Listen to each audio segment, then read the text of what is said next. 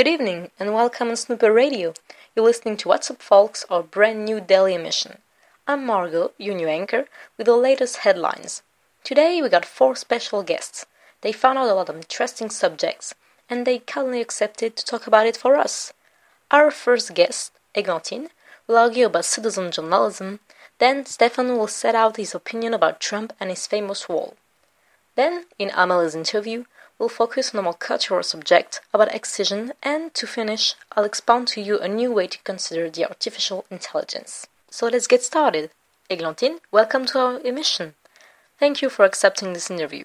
Tell us, is citizen journalism a positive solution for news reporting, to your opinion? While citizens journalism is welcomed by many, it's also considered an hindrance by others. Citizens journalism is news reporting done by people instead of professional journalists.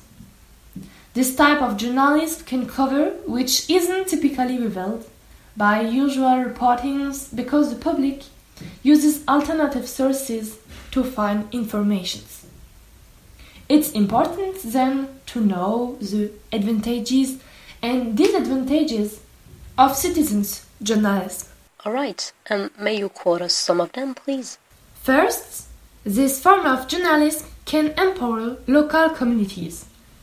The individuals who are excluded from essential information can participate, and it provides different points of view with many opinions and personal feelings about the current issues. News are also moving very quickly on internet. That is another important advantage. Okay, seems fine, but there are some limits to it, I guess. However, there are difficulties to the audience about what to believe because everybody records and writes on the social networks these days. And it limits audience in some cases because People can write only to friends and it doesn't go across the world. So we show uh, the characteristics of this new reporting and there is a positive evolutions because today internet or the social networks are increasingly popular. So I think this practice will develop in the future.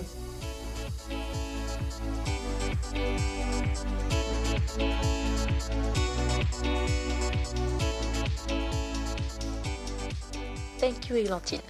And after the discovery of a new kind of journalism, let's talk about a more known and as controversial subject Trump and his famous wall of racism. Of racism, truly, well, our new guests have a lot to say about it. Good morning, America. Last Thursday, your president used for the first time his veto veto to stop the decision of the Senate, which intended to interrupt the emergency financing of the wall. Really, what's going on over here? What do those goddamn Republicans want? They claim they want the leaders they deserve, or will make good on his campaign promises, but then, when the guy is in power, nobody follows him anymore. Nasty failures. But is the construction of that wall so important, so significant? This is one of the most famous projects of the world and it has been created to save America from all the Mexican criminals like killers, drug dealers, and even rapists. What's wrong with that? And on top of that, Trump only asked for 8.6 billions of dollars to conceive this wall. Best bargain ever. Is it only a racist measure or is there something else with this project? Yeah, indeed, some of you may think this is racist, while others point out the fact that it may actually cover a kind of commercial offer. How even Americans do that?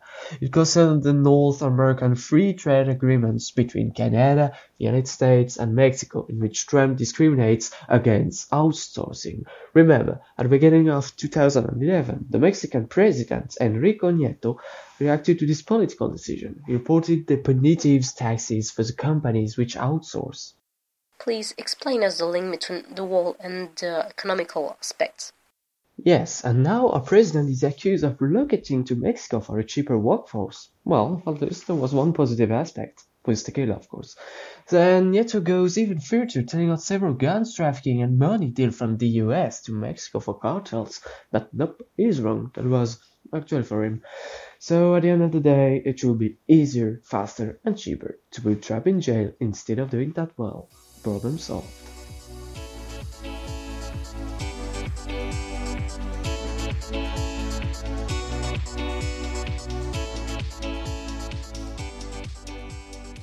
Hope you see clearer by this wall.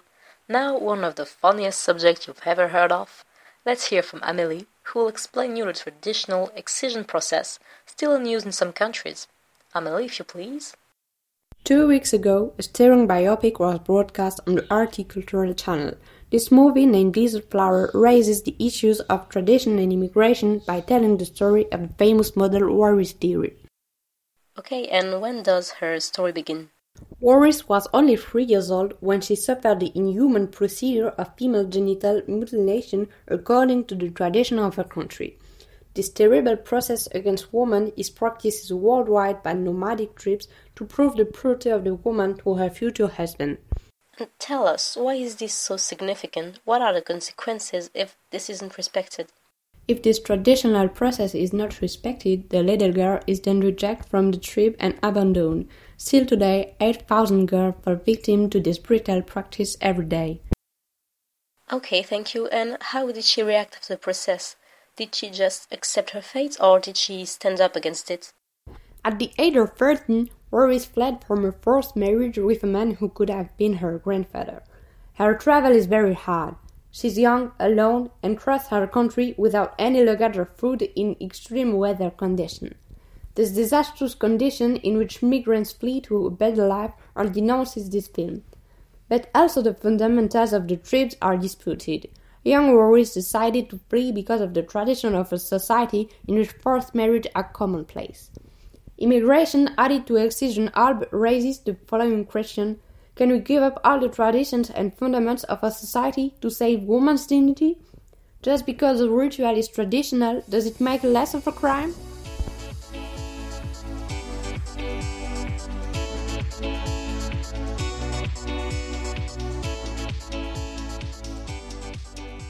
You enjoyed it. Okay, now a seriously funnier topic. The progress of an AI shown through its recent prediction of the end of one of the most popular series of the moment, Game of Thrones. Ever heard of artificial intelligence?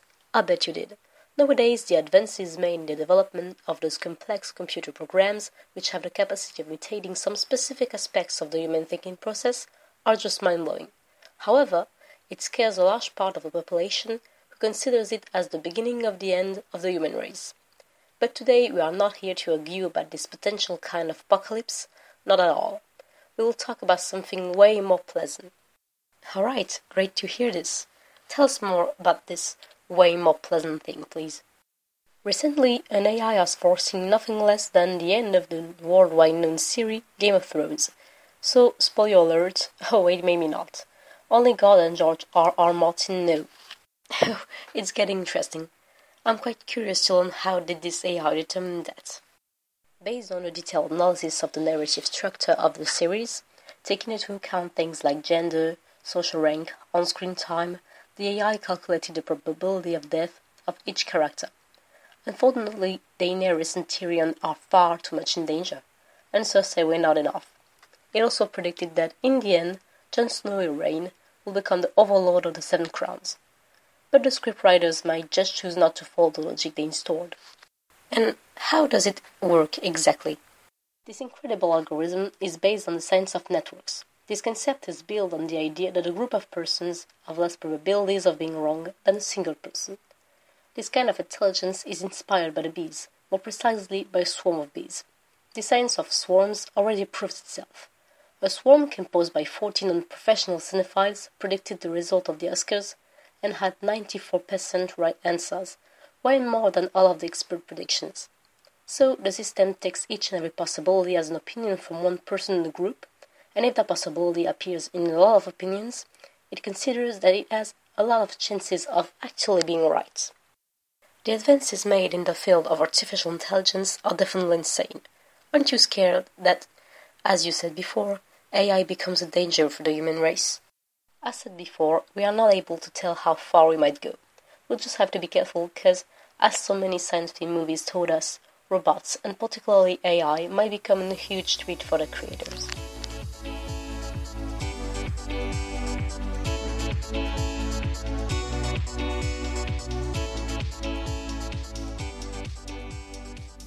Well, that's all from us for now. Thanks for staying with us. It was What's Up Folks with Margaux and Snoopy Radio.